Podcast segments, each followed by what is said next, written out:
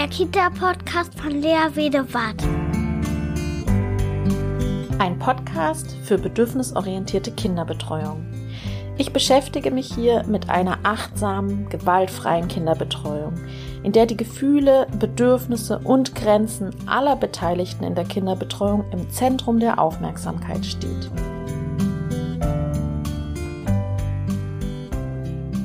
Ein ganz herzliches Hallo zur neuen Podcast-Episode. Heute soll es um das Thema Ausbildung und Auswahlverfahren gehen. Dabei habe ich ein ganz bestimmtes Anliegen, nämlich es ist klar mittlerweile, Gewalt durch pädagogische Fachkräfte kommt in Einrichtungen immer wieder vor. Und das hat uns die Anke Ballmann mit ihrem Buch Seelenprügel auf jeden Fall veranschaulicht.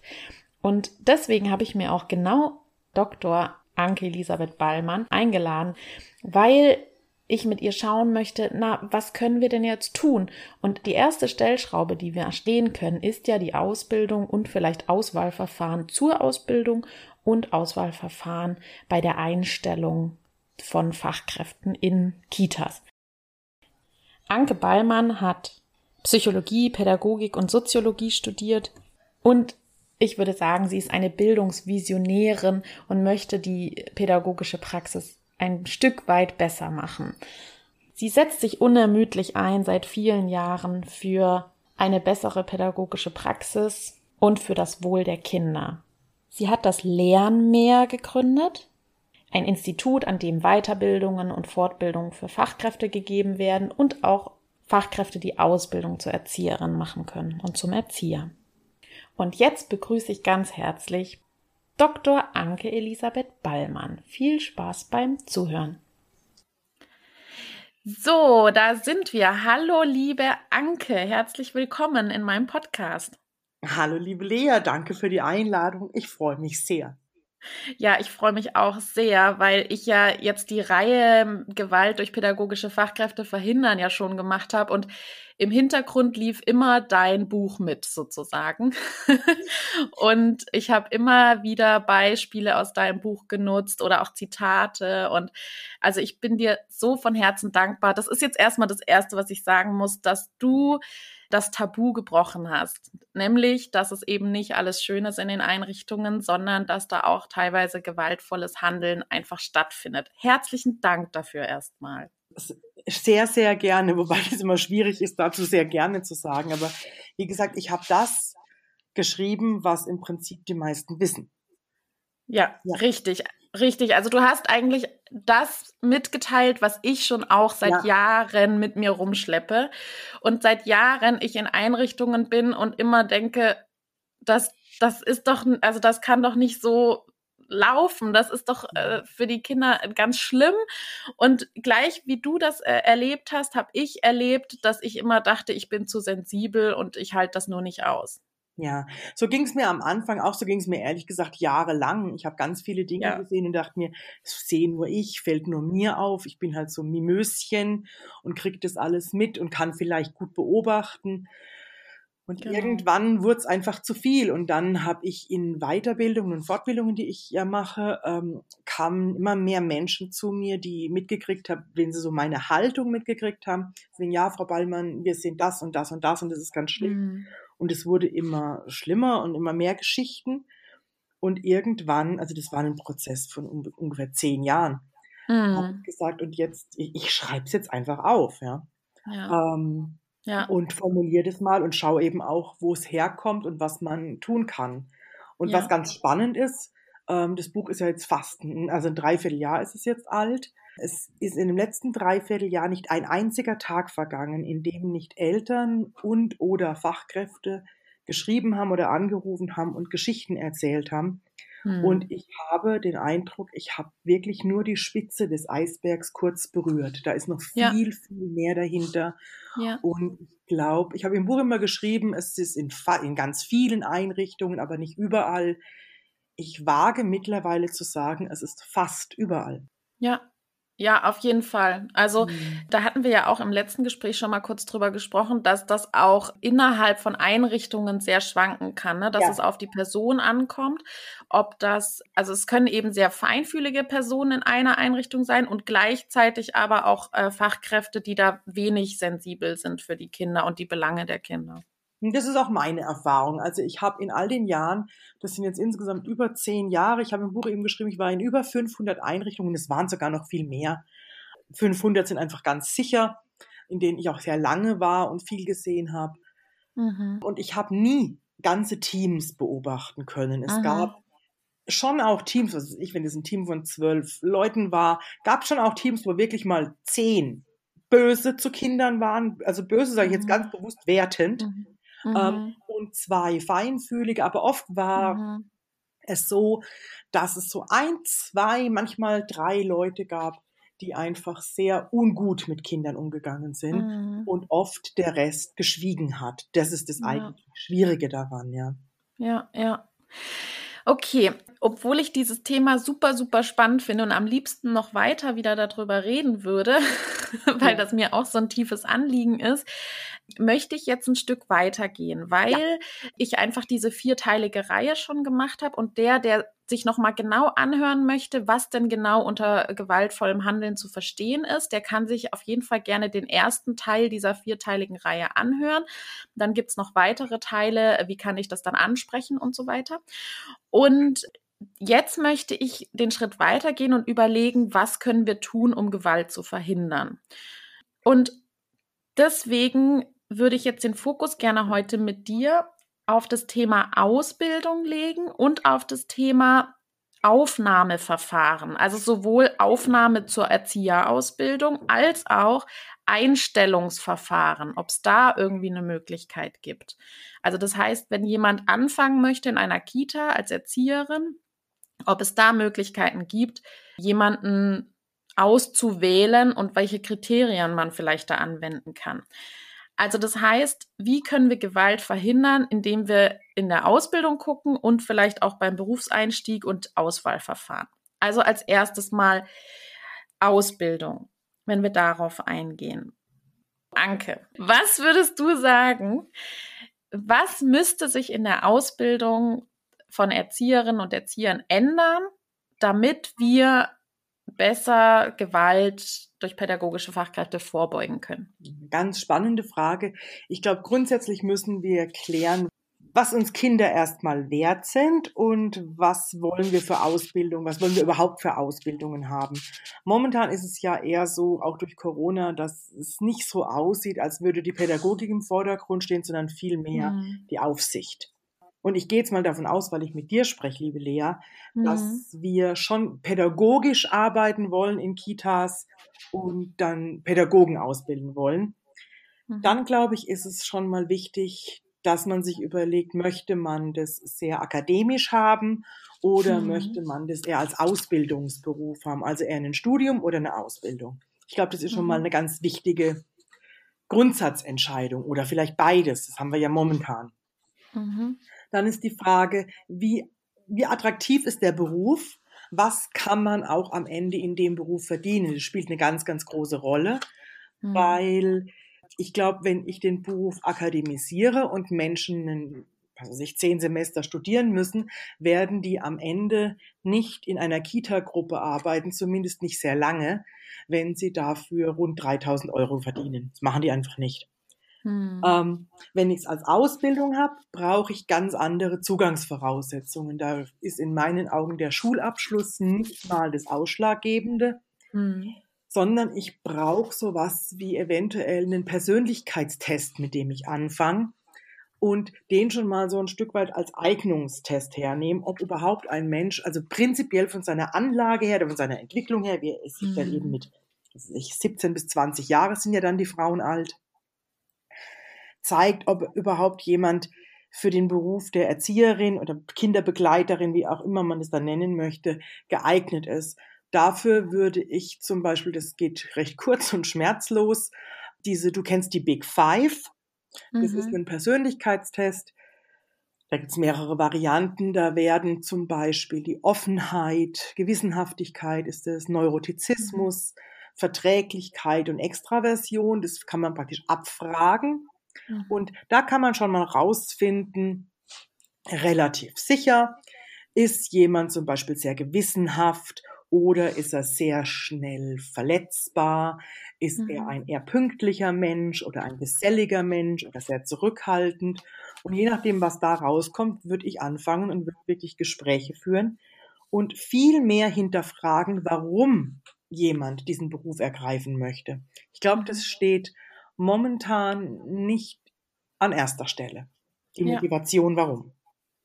Ja, genau. Also auch dieses, dazu habe ich auch mal eine Podcast-Folge gemacht. Also was auch nicht nur dieses Warum im Sinne von, ja, ich möchte mit Menschen arbeiten ja. und ja, ähm, weil ich Kinder so mag oder so, sondern auch die, die Motivationen, die wirklich tiefer liegen, an die müsste man rankommen, genau. finde ich. Also sowas wie, vielleicht hat jemand das Bedürfnis, ähm, gemocht zu werden oder vielleicht hat jemand das Bedürfnis, sich um jemanden zu kümmern, also so was Altruistisches. Genau. Und so also kann man das auch rauskriegen schon davor? Das kann man auf jeden Fall rauskriegen. Also die, bei dem Big Five Modell kommt schon einiges raus und dann mhm. gibt es ja noch jede Menge andere Möglichkeiten. Die, da gibt es eine Strukturanalyse zum Beispiel. Mhm. Dann, ich mag ihn ja nicht wirklich gern. Tobias Beck kennst du vielleicht, der hat diese vier Tiere, auch so eine Charakterisierung von Menschen. Da gibt es Delfin, mhm. Wal, Eule und Hai. Und mhm, okay. da ist zum Beispiel der Wal, der sich gerne kümmert um andere. Das wäre natürlich für diesen Beruf sehr wichtig, dass mhm. ich mich mhm. gern kümmere, aber gern kümmern reicht nicht aus. Ich sag, natürlich die Grundvoraussetzung ist, dass jemand gerne mit Menschen, im Idealfall mit Kindern arbeiten möchte. Mhm. Das ist aber die Grundvoraussetzung, überhaupt in die Richtung zu gehen. Es reicht aber nicht aus, Kinder zu mögen. Ja? Nee, also genau. wer mal mit 25 Kindern alleine im Sandkasten saß, da reicht's nicht, dass man Kinder mag. Da brauche ich ganz andere Fähigkeiten. Mhm. Ähm, und Einstellungen. Ich denke, es ist wichtig, eben die Grundmotivation zu erfahren, noch bevor jemand mit der Ausbildung beginnt. Ja. Da würde sich schon, denke ich mal, einiges sortieren. Dann fände ich es wichtig, dass Menschen sich Kitas anschauen. Und zwar nicht nur eine, sondern vielleicht fünf verschiedene, jeweils mhm. vier Wochen damit, wir sind ja, momentan ist es ja so, wenn jemand auf die Fachakademie geht oder auf die Fachschule, ist ja in Bundesländern unterschiedlich. Mhm. Ähm, das sind alles Menschen, die haben einen Realschulabschluss, die sind so 17, 18 Jahre alt. Mhm. Mit 17, 18 kann man einfach nicht wirklich wissen, was man im Leben will. Ja. Das sind die wenigsten. Und auch so Persönlichkeitstests, da überlege ich mir, ähm, da ist doch die Persönlichkeit noch gar nicht richtig ausgereift eigentlich, nee, oder? Also, ähm, also man sagt, bis 30 ändert sich sehr viel. Ähm, mhm. aber man kann ja schon bei Kindern, auch diese Big Five gehen bei Kindern schon. Ah, okay. Ähm, mhm. Das könnte man schon machen. Und da könnte man ja sehen, wenn jetzt jemand zum Beispiel einen sehr hohen Wert bei diesem Neurotizismus hat, was bedeuten mhm. würde, sehr empfindlich, schnell verletzlich, eventuell launisch, dann mhm. wüsste man, und zwar, also der, der Mensch selber wüsste ja schon, okay, hier sind eventuell Bereiche bei mir, auf die ich aufpassen muss. Mhm, ähm, mhm dann würde ich eben sagen, dass Menschen, die, das sind ja fast nur Frauen, die das machen, wirklich sich mehrere Einrichtungen anschauen. Sich mhm. anschauen kann ich mir wirklich so die nächsten Jahre vorstellen. Dann könnte ich mir vorstellen, dass, wenn Sie sich vorstellen können und wenn Sie dann mit der Ausbildung anfangen, würde ich als aller, aller, allererstes mit Persönlichkeitsbildung anfangen und zwar mhm. im Sinne von Biografiearbeit. Ja. Gar nicht mal jetzt von wegen, wir überprüfen euch und ihr müsst alles aufarbeiten, sondern beschäftige dich mit dir. Ja. Lern dich selbst kennen und geh feinfühlig mit dir um. Und jetzt kommen wir wieder in das Gewaltthema. Und wenn jetzt jemand zum Beispiel Gewalt erfahren hat, mhm. dann heißt es ja nicht, dass es keine gute Erzieherin werden kann. Ja. Es geht nur darum, dass es sich damit eben auseinandersetzt und das dann wirklich bearbeitet, dass es nicht später irgendwann ein sogenannter Triggerpunkt werden kann.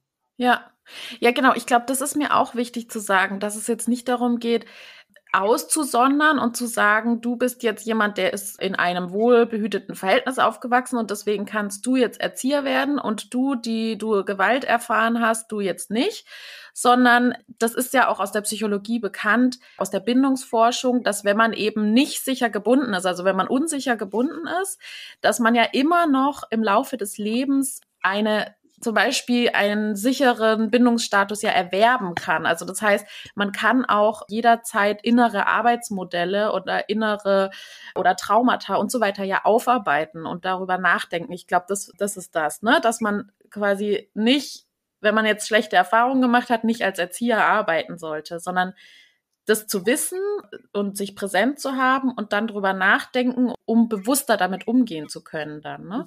Ganz genau. Und gerade wenn es um Bindungserfahrungen geht, wir haben ja 60 Prozent ungefähr nur sicher gebundene Menschen. Ja.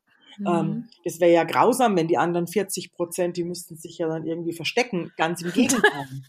Dann ähm, hätten wir auch ein Problem, Fachkräftemangel. haben wir ja eh schon. Haben wir ne? eh schon. Ähm, nein, ganz im Gegenteil. Es geht darum, aus diesen Schätzen wirklich, also aus diesen Verletzungen wirklich Schätze zu machen. Ja. Und ich glaube sogar, wenn man Verletzungen, da gibt es so eine, die, kennst du diese japanische Kunst? Kintsugi heißt es. Da geht es drum, da geht es genau drum, Verletzungen praktisch zu reparieren. Und das ist diese Kunst, mhm. wo praktisch zerbrochenes Porzellan wird wieder zusammengeklebt und die Bruchstellen werden vergoldet. Ja, und oh, ich finde, das ist ein unglaublich schönes Bild. Und es ja. geht eben, wir, wir sind alle irgendwo angebrochen und zerbrochen. Genau. Und jetzt ja. geht es eben drum, wie kann ich das heilen und was kann ich, oder wie kann ich es wieder kleben? Und ja. wie kann ich daraus noch was ganz Wunderbares, ein Kunstwerk machen?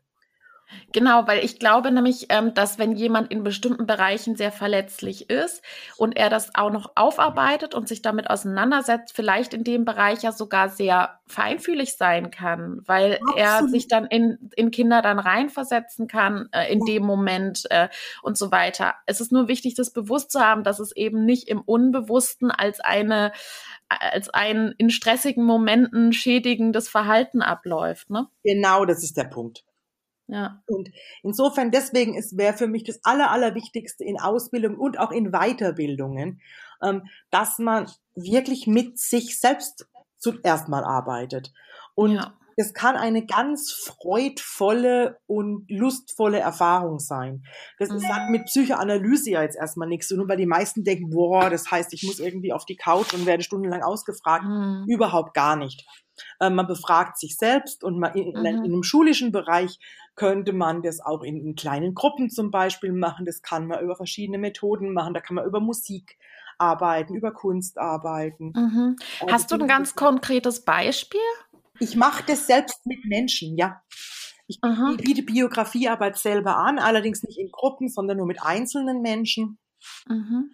Und ich habe vor, vor zwei Wochen eine Stiftung gegründet und innerhalb dieser Stiftung wird für Fachkräfte kostenfreie Biografiearbeit im Rahmen einer Weiterbildung angeboten. Weil genau mhm. das wollen wir eben auch erreichen, dass Dinge, die noch nicht an den Fachakademien angekommen sind oder an den Fachschulen, mhm. dass das trotzdem angeboten wird. Ja. Und das, also Biografiearbeit ist nichts Neues, ne? Das wird in ganz vielen genau, Bereichen ja. schon ganz lange gemacht. Nur bei den Erziehern, komischerweise, wird es nur so angekratzt. Das ist so seltsam, weil ich habe auch mal so einen Vergleich hergestellt. Psychotherapeuten haben ja eigentlich eine ähnliche Aufgabe. Ja. Sie müssen sehr feinfühlig sich auf Menschen einstellen und sehr feinfühlig gucken, was die brauchen, um dann, damit die mehr den Zugang zu sich selber finden. Und, und die müssen ja, also die müssen ganz viel Selbsterfahrung machen und ganz viel mit sich selber auseinandersetzen. Und das, obwohl die in einem eigentlich viel einfacheren Setting arbeiten, nämlich in einem ruhigen Raum mit einer Person, die erwachsen ist. Ganz und genau. Und eigentlich Erzieher, wenn man sich das vorstellt, die haben gleich ganz viele ja. bedürftige Kinder, bedürftige Menschen, wenn man so möchte. Und in, aber in stressigen Situationen, die ja dann auch noch mehr dieses Unbewusste antriggern, ja und haben nichts an Selbsterfahrung und, und keinerlei Gelder für Supervision und so weiter. Das ist doch eigentlich ein Unding. Ja, also vor allem viel zu wenig. Ne? Also es gibt schon in den meisten Schulen ähm, so Reflexionsphasen, aber die sind einfach, da, das ist die Oberfläche, die angeht. Ja, genau, genau. Und das ist einfach zu wenig. Und der Vergleich mit Psychotherapeuten Lea ist wunderbar, weil genau, genau das machen ja ähm, gute Erzieher sind die ganze Zeit feinfühlig. Und es ist ja auch, ja. ich muss mich ja auch selbst schützen als Erzieher. Ne? Wir kriegen, wir haben beide im Kindergarten auch gearbeitet. Man kriegt ja auch unglaubliche Schicksale mit. Es ist ja nicht nur das Kind, es ist ja die ganze Familie, die eine Rolle spielt. Es ist ja alles ein System. Und man muss ja eben auch lernen, und das ist auch durch Biografiearbeit und durch Reflexion sehr gut möglich, dass ich mich selbst schütze, dass ich nicht jeden Abend alle Schicksale mit nach Hause nehme. Sonst mhm. zerbreche ich daran. Ja. Und Supervision, es ist immer es ist schwierig, weil ich glaube, was oft gebraucht würde, wäre eine Einzelsupervision. Mhm. Und die meisten Träger zahlen nur Teamsupervision. Mhm. Und ich glaube, Supervision wird falsch verstanden oder ja. sehr oft falsch verstanden. Supervision sollte eigentlich immer da sein, immer begleitend da sein. Und Supervision wird oft erst dann angefordert, wenn große Teamkonflikte sichtbar sind. Da braucht man aber schon Mediation. Genau, ja, und es sollte eher die Supervision vielleicht auch in der Ausbildung da sein, um konkrete Situationen mit Kindern zu, ja. anzuschauen, um dann die Interaktionen mit den Kindern zu Ganz genau. Ich ne? habe jetzt eben in dieser Weiterbildung, die die Stiftung anbietet, da haben wir Schauspieler engagiert. Und die Aha. Schauspieler üben praktisch mit den Menschen, die in der Weiterbildung mitmachen. Weil wir können mhm. mit Kindern üben. Zum mhm. Beispiel ein Kind liegt auf dem Boden und schreit und tritt und macht und spuckt. Und es wird, das ist für mich ein ganz großes Manko in allen Ausbildungen, egal ob das jetzt Studium ist oder ob das Schule ist. Ähm, die Menschen haben irgendwie keine Möglichkeiten, Verhalten mal, ihr eigenes Verhalten zu üben. Im Kindergarten ja. kann ich nicht üben, das ist die, die denkbar schlechteste Übungsplattform. Ja. Und ich muss einfach erstmal verschiedene Varianten ausprobieren. Auch dieses, wie kann ich in Beziehung bleiben? Wie kann ich in Kontakt gehen? Mhm. Was macht es mit dem Kind, wenn ich es jetzt liegen lasse? Was macht mhm. es, wenn ich zurückkomme oder wenn ich sogar schimpfe? Also die verschiedenen Varianten, Verhaltensmöglichkeiten müssen ausprobiert werden dürfen, ja ohne mhm. dass dann jemand dasteht und sagt, so geht es aber nicht, du musst mit dem Kind anders sprechen oder sei nicht so. Sei nicht so bringt nichts, weil ich muss ja eine Möglichkeit finden, wie soll ich denn sein? Was kann ich denn mhm. machen? Und das ist in den Ausbildungen, also ich kenne keine Ausbildung, in der Verhalten wirklich trainiert werden ja. darf. Ja, und auch ganz konkrete Situationen angeschaut werden. Ne? Also genau. ich habe eben ein paar äh, Leserinnen haben wir haben mir äh, Nachrichten geschrieben. Ich habe sie gefragt, was sie an dich für Fragen hätten.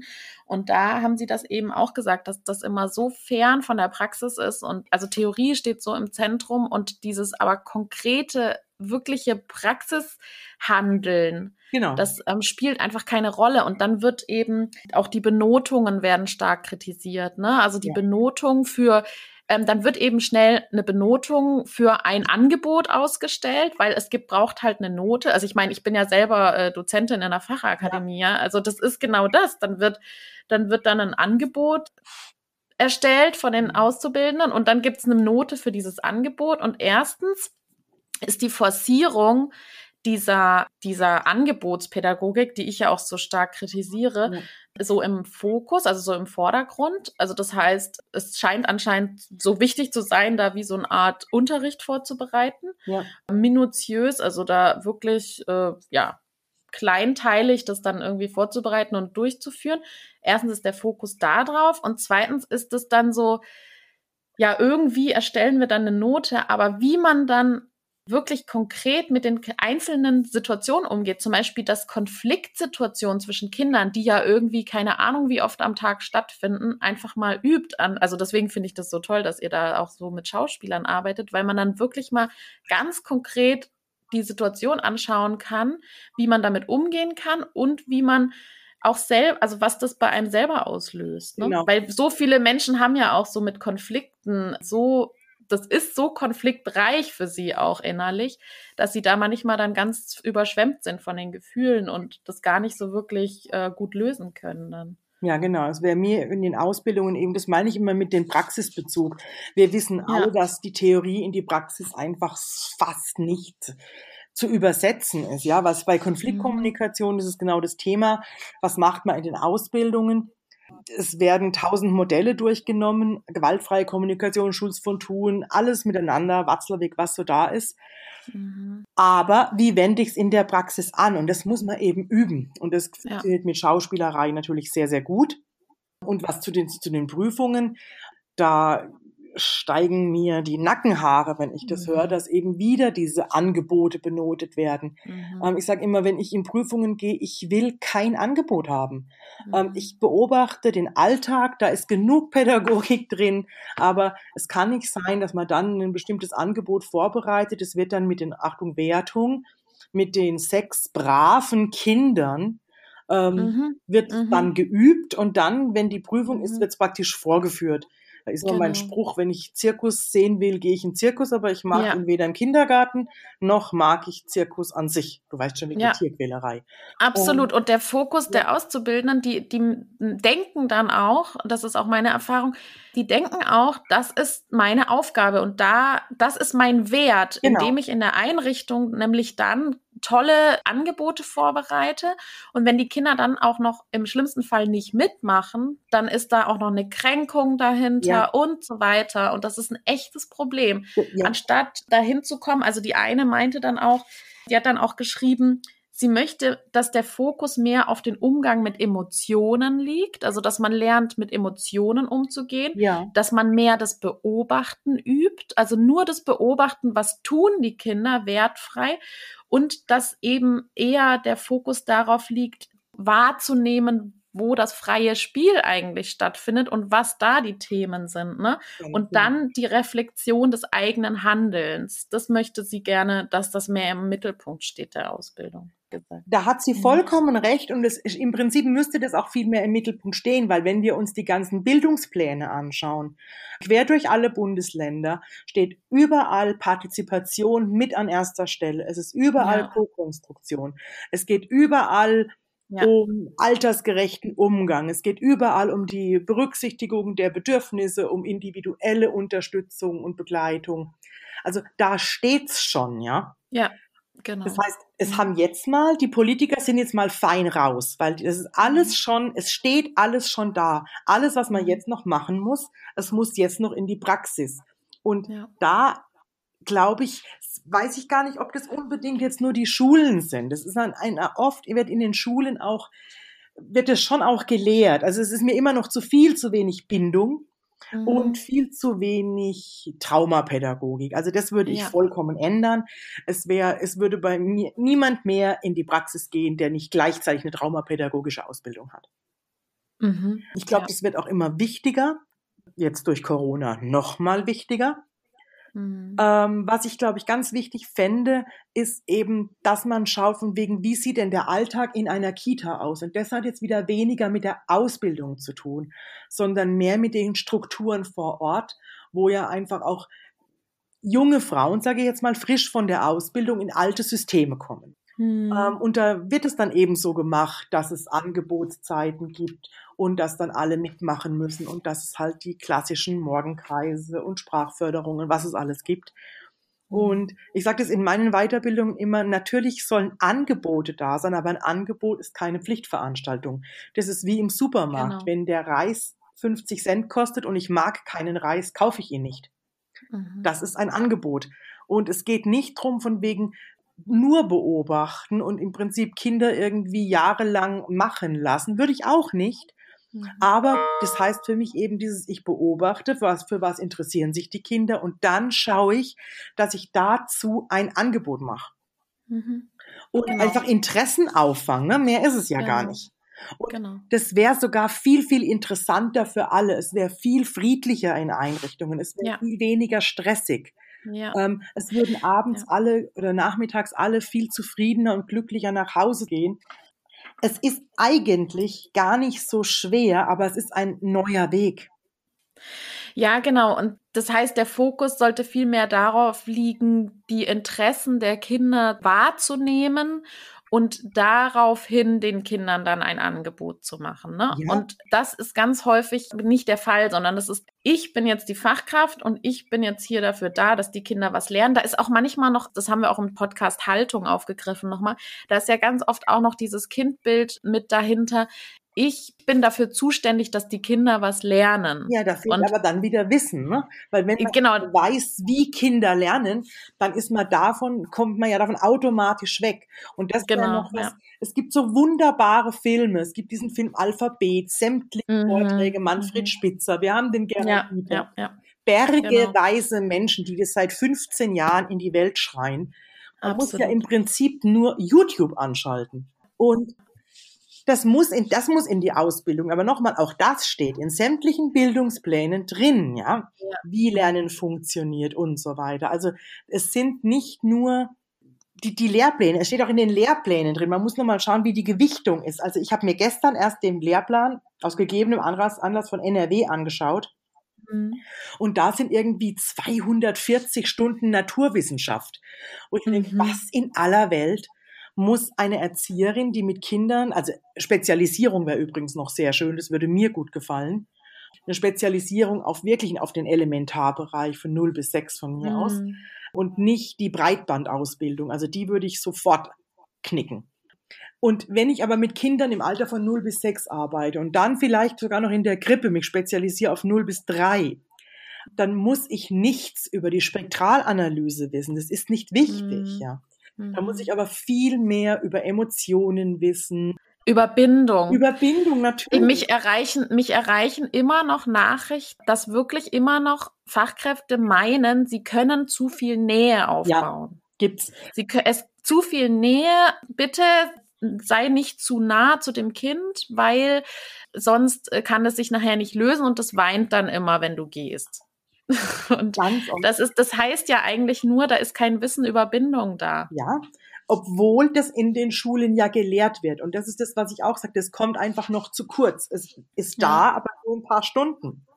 Ja, so dass man es dann nicht in die Praxis übersetzen kann. Ganz genau. ne? Und mhm. ich habe auch, wie bei dir auch, bei mir kommen viele Anfragen an, von wegen, darf man Kinder auf den Schoß nehmen? Darf man sie mhm. umarmen? Mhm. Dürf, darf man sie küssen und so weiter? Oder ist es mhm. gleich ein sexueller Übergriff?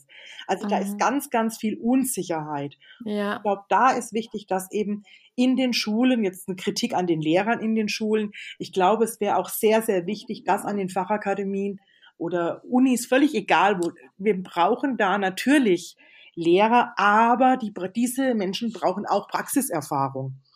Ich muss, wenn ich in der Fachakademie oder an der Uni Psychologie für einen Elementarbereich lehre, muss ich wissen, wie eine Einrichtung von innen aussieht, und zwar länger mhm. als drei Tage. Mhm. Ähm, weil es ist nun mal ein sehr, sehr praktischer Beruf. Mhm. Und der Praxisbezug muss da sein. Und am Anfang allerdings würde ich, wenn jemand in der Kita beginnt, erstmal nur beobachten lassen. Und das wäre ja. auch noch eine Veränderung, die ich gern hätte, ja. dass Praktikanten nicht wirklich schon voll für Kinder, also mit, mit Kindern arbeiten oder nur putzen, sondern einfach mal mit im Raum sind, beobachten, sich Notizen machen und dass sie das immer reflektieren können. Ja, ja, das stimmt. Ein Einwand.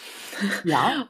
Meine Erfahrung ist leider, dass auch dass häufig Auszubildende sehr motiviert sind und sehr gut doch ähm, Fachwissen haben und auch ein neues Bild vom Kind mit in die Einrichtung bringen und so weiter.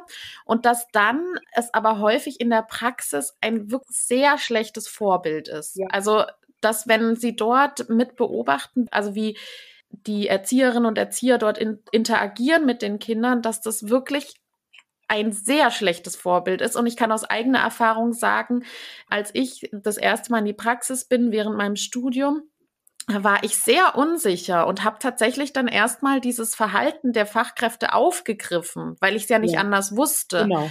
Und erst mit der Zeit konnte ich das dann reflektieren und erst mit der Zeit konnte ich dann sagen, ach so, das war ja gar nicht gut.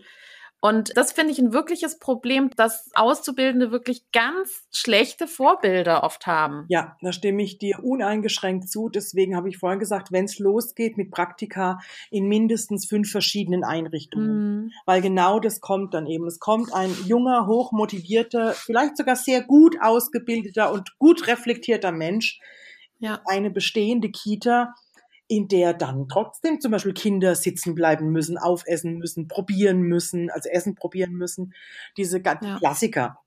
Und dann übernimmt natürlich jemand, der frisch von der Schule kommt, das heißt ja, ja nicht umsonst Praxisschock, ähm, ja. übernimmt dann einfach Verhalten, das er sieht. Weil deswegen, ja. ja, was sie dir an der Schule erzählt haben, so ist es halt in der Praxis nicht, wir machen das hier so. Genau, Wenn, das ist ganz oft so. Genau, ja. das ist ganz mhm. oft so und das ist, das ist eine, eine, Katastrophe. Das ist ja auch mit mhm. Praxisanleitungen oft so, wo ich, ich sage zu meinen Leuten in der Weiterbildung dann immer, suchen Sie sich jemanden, dessen Arbeit Ihnen imponiert. Ja. Also nicht irgendjemand, der gerade Zeit hat. Und ich glaube, es ist einfach wichtig, da auch von Anfang an, wie du schon gesagt hast, durch Supervision zu begleiten, dass jemand reflektiert und sagt, das, ist, das ist mir aufgefallen an einer Kollegin, wie ist das, wie hat sich das Kind gefühlt, warum, warum handelt die Kollegin wahrscheinlich so, wie sie handelt mhm. und warum will ich es anders machen, was macht's mit mir. Das ist, finde mhm. ich, ein ganz wichtiger Punkt auch noch dass man viel mehr an den Schulen schaut, ob jetzt Uni oder Schule ist völlig wurscht.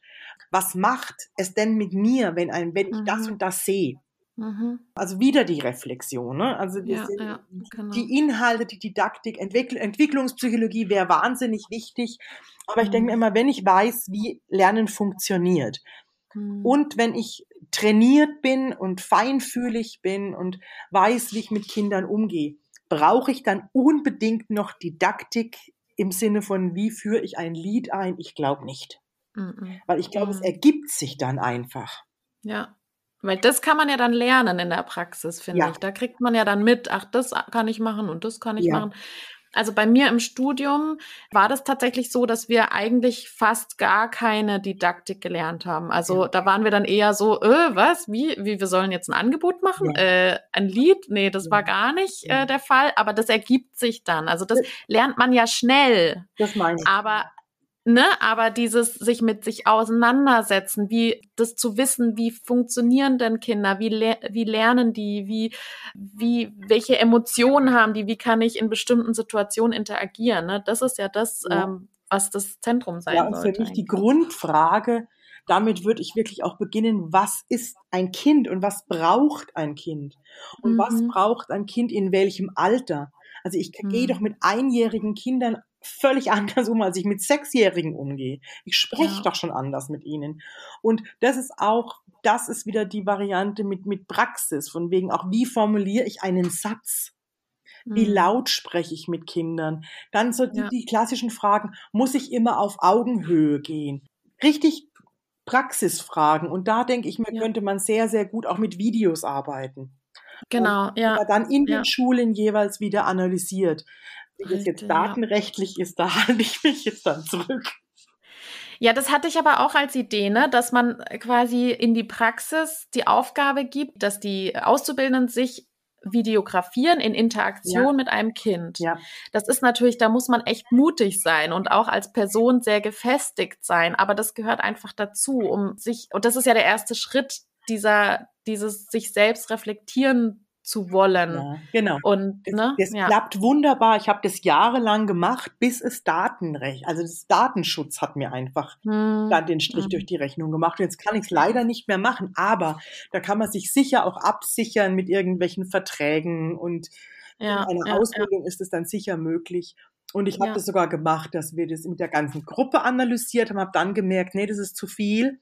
Dann habe ich es in mhm. kleinen mhm. Gruppen gemacht und am Ende nur noch in einer 1 zu 1 Situation. Mhm. Ja.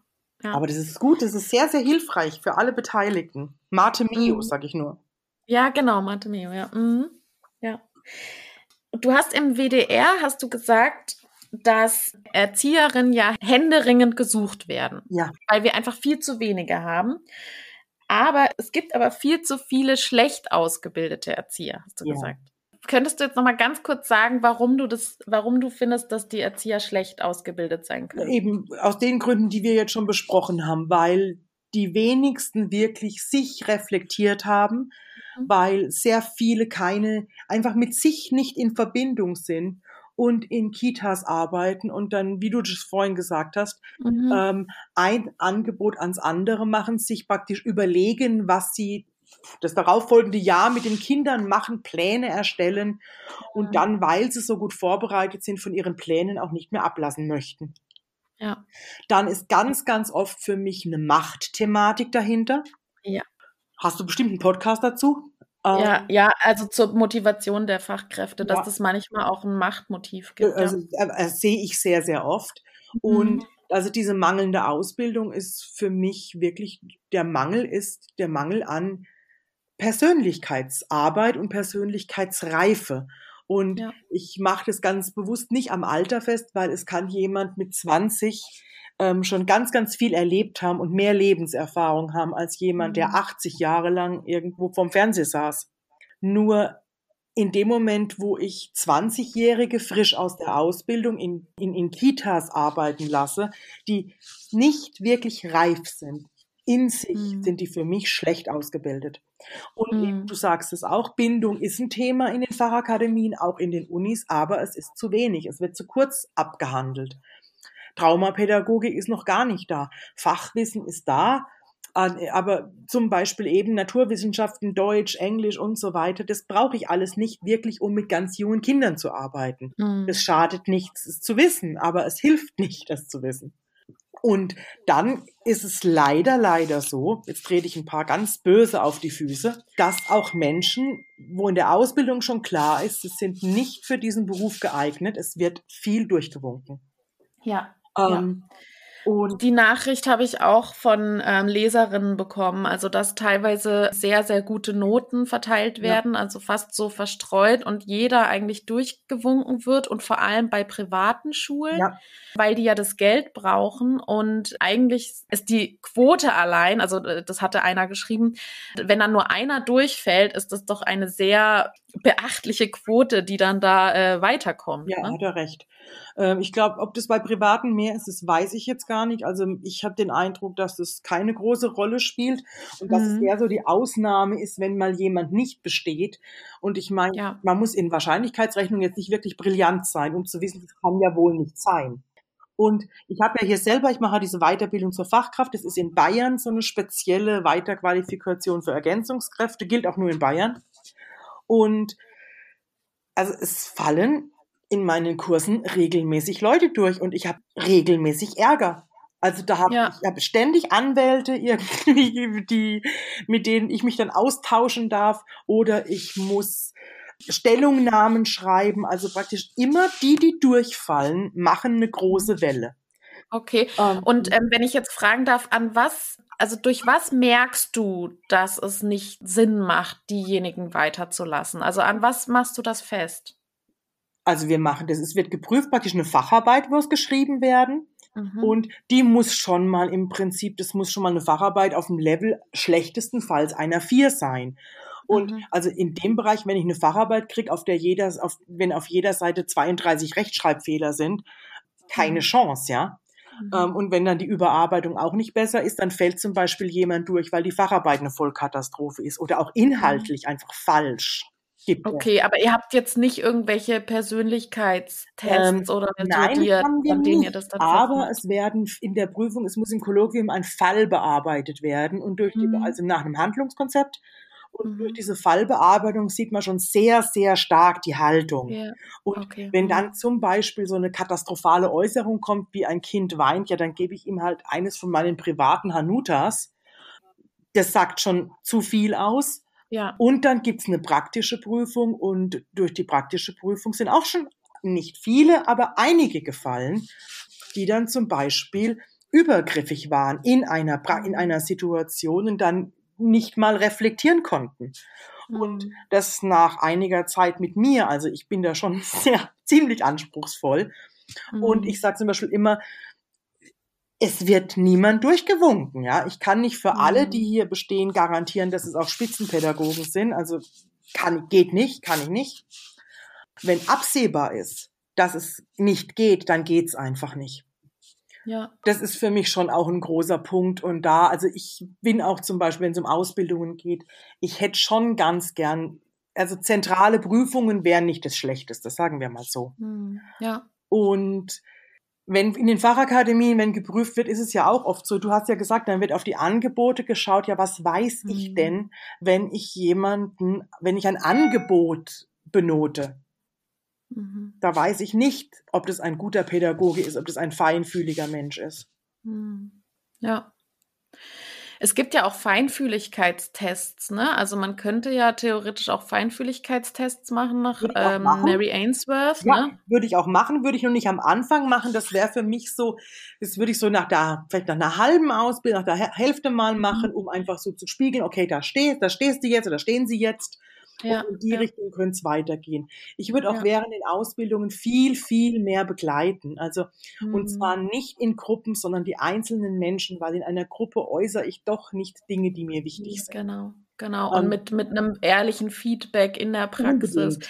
Dass ja. die Praxisanleiter eigentlich viel weniger so dieses Kontrollierende haben, sondern viel mehr dieses, ich bin für dich da und gebe dir ein authentisches Feedback, wie, wie deine Interaktion mit den Kindern ist, um da genau. dann auch ein Wachstum zu ermöglichen. Genau, und es gibt doch in der hochbegabten Förderung ist es doch so eine wunderbare Sache, dieses Mentoring, das praktisch überall jetzt genau, ja. eingesetzt ist. Und das fände ich so schön. Stell dir vor, jeder, der einen Beruf mit Menschen ergreift, egal jetzt ob Lehrer oder Erzieher, jetzt bleiben wir mal bei den Kindern, da heißen sie halt noch Erzieher, wenn da jeder in der Ausbildung über mehrere Jahre einen persönlichen oder eine persönliche Unterstützerin oder Unterstützer hätte im Sinne von Mentor.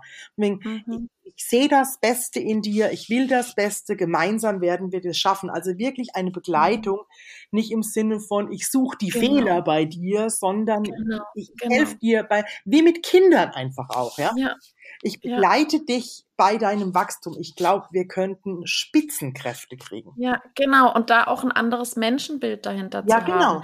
Jeder ist Lernender, jeder gibt ja. sein Bestes und wir bauen eine Beziehung auf. Das hat auch eine Leserin geschrieben. Wenn wir mal nicht so eine hohe Fluktuation der Lehrer hätten, ja.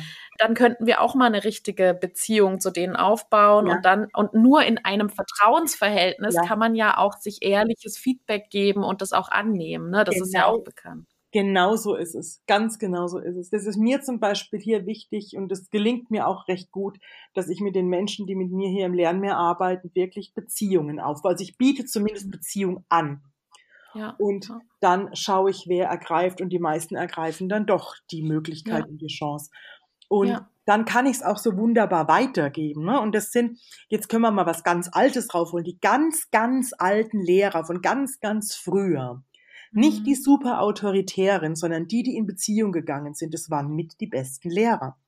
Mhm. Und dann passiert ja eben auch was wie Kooperation. Und das funktioniert mit Erwachsenen und mit Kindern sowieso. Genau, und das ist ja auch dieses Thema Vorbildwirkung. Ja, genau. Das ist ja genau das Gleiche, das setzt sich ja fort. Wenn ich als Lehrer meine Schüler bewerte, ja und ihnen sage, du bist gut, du bist schlecht, das ist doch genau das Vorbild, was sie dann wiederum weitergeben, weil sie das ja dann lernen. Das so funktioniert unsere Gesellschaft. Wir bewerten jemand anderen ja. und wir, das ist ja schon quasi Vorbild. Wenn ich als Lehrkraft mit den Schülern in Beziehung gehen kann, dann können sie das ja auch bei mir dann lernen, Gut, dafür muss ich dann auch äh, beziehungsfähig sein. Ja. Also das setzt sich ja immer fort. Quasi. Und da sind wir wieder beim Thema Gewalt und beim Thema eben, wenn ich die, wenn ich Macht ausspiele, dann geht's einfach nach unten weiter. Ne? Ober sticht ja. unter und dann haben wir eben in den Kitas auch Menschen, die gelernt haben, der Mächtige ist der, der die Macht ausnutzt im schlimmsten Fall. Genau, ja. Ja. Und deswegen ist es ja schon wichtig, mhm. dass auch die, die, ob das die Professoren an der Uni sind oder ob das die Lehrer an den Fachakademien sind, als allererstes geht es wieder bei den Lehrern los.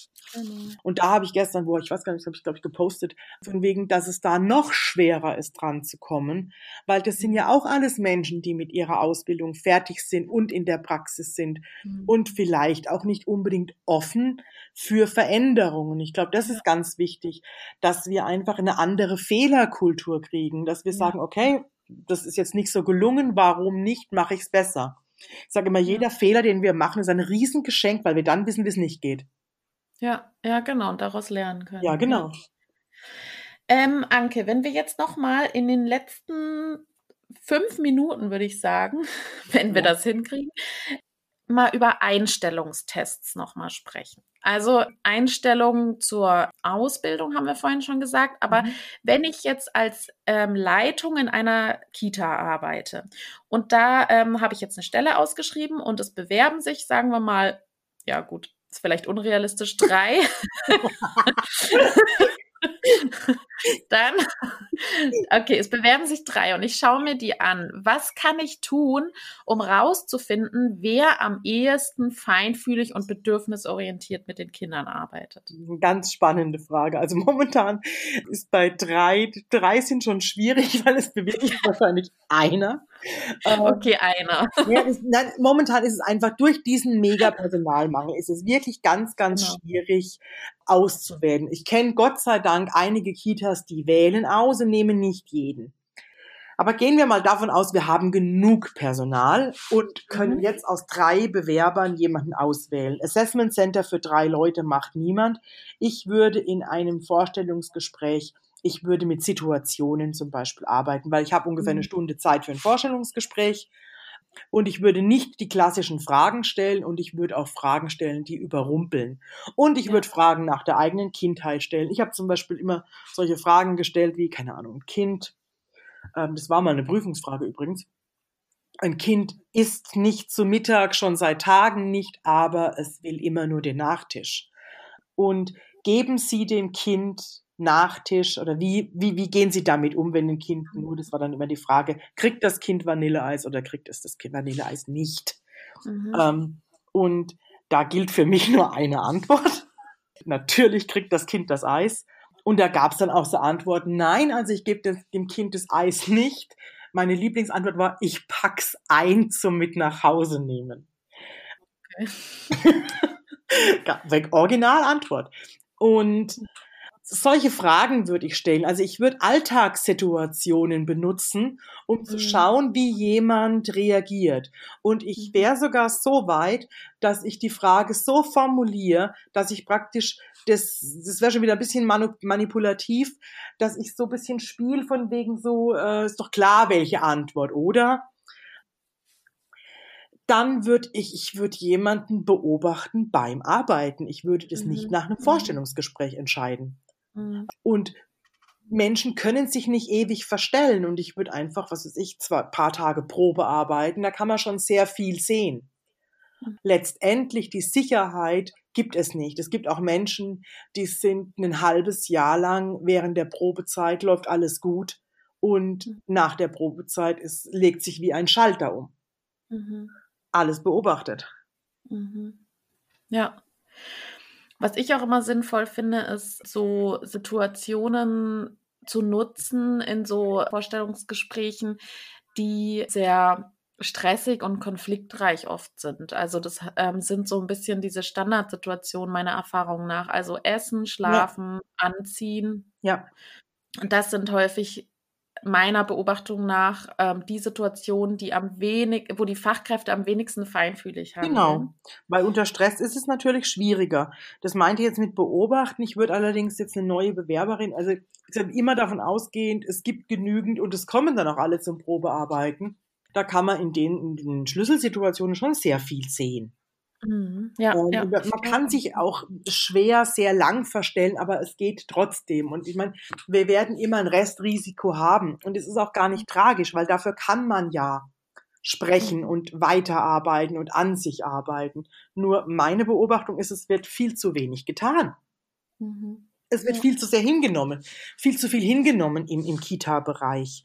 Und das habe ich auch gestern beim WDR gesagt, es ist schwierig, solange immer alles läuft, egal unter welchen Bedingungen, wird sich mhm. halt auch nichts ändern. Ja, Weil es ja, geht ja, ja, immer irgendwie, ja. Es geht ja auch, wenn nur die Hälfte der ganzen Belegschaft da ist, kriegt man so einen Tag ja auch rum. Aber man muss halt immer schauen, welchen Preis zahlen wir denn dafür? Wahlweise, welchen Preis zahlen die Kinder dafür? Also mir bricht das Herz momentan, wenn ich mhm. sehe, wie in vielen Kitas jetzt gerade durch die Corona-Bedingungen gearbeitet wird. Ich finde es ganz mhm. furchtbar. Eine letzte Frage. Ja. Theresa fragt, wie sie, also sie ist Erzieherin in einer Einrichtung und sie möchte wissen, wie kann ich Auszubildenden einen Reflexionsanstoß bieten, wenn sie bei ihr in der Einrichtung sind? Dann sage ich, liebe Theresa, ich würde da jetzt mit Videos arbeiten. Ich glaube, wenn nur die Theresa und die Auszubildenden des Videos sehen, ist es, glaube ich, auch datenschutzrechtlich safe. Mhm. Ähm, und einfach praktisch, dass Theresa zum Beispiel filmt und dann diese beiden eben dieses kurze Filmchen reflektieren. Mhm. Und die klassischen Reflexionsfragen natürlich, warum habe ich was, wie, wann gemacht, wie hätte ich es anders machen können und warum. Mhm. Super. Vielen Dank, Anke. So gerne. Ich glaube, wir sind wirklich tief gegangen. Ich freue mich sehr. Möchtest du noch irgendwas loswerden zum Abschluss? Fehlt noch irgendwas? Ich überlege gerade, ob noch was fehlt. Ich möchte den Menschen einfach Mut machen, dass sie weniger Angebote machen und mehr individuelle Angebote machen.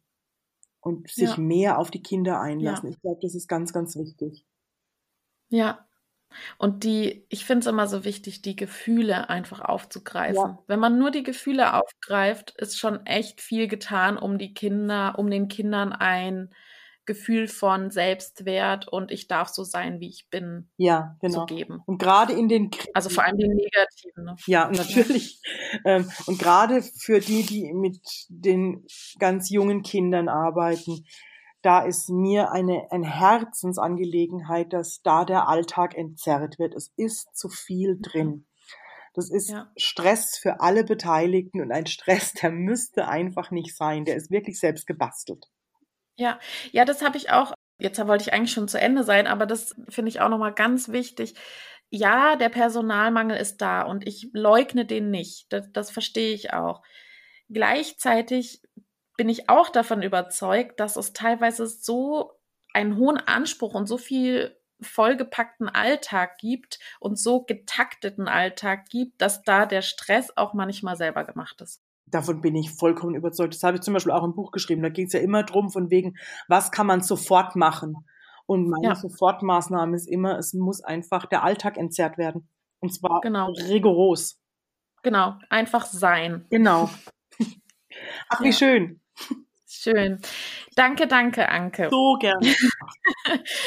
Dann, ja, wer mit Anke Kontakt aufnehmen möchte, wo findet man dich denn? Äh, man findet mich einfach im Internet. Genau, es gibt ja eine Website, Lernmeer. Website von Lernmeer. Es gibt eine Website von der Stiftung seit neuestem. Ich packe ein paar Links in die Podcast-Beschreibung. Dann könnt ihr auf jeden Fall mit Anke Kontakt aufnehmen und lest auf jeden Fall ihr Buch Seelenprügel, sehr zu empfehlen. Dankeschön. Ja, dann würde ich sagen, vielleicht bis zu einem nächsten Mal. Ich wünsche dir noch einen ganz wundervollen Tag. Tschüss. Wünsche ich dir auch, liebe Lea. Danke. Tschüss. Tschüss an alle. Tschüss. BOK. Bedürfnisorientierte Kinderbetreuung. Gemeinsam für starke, sich selbst bewusste Kinder.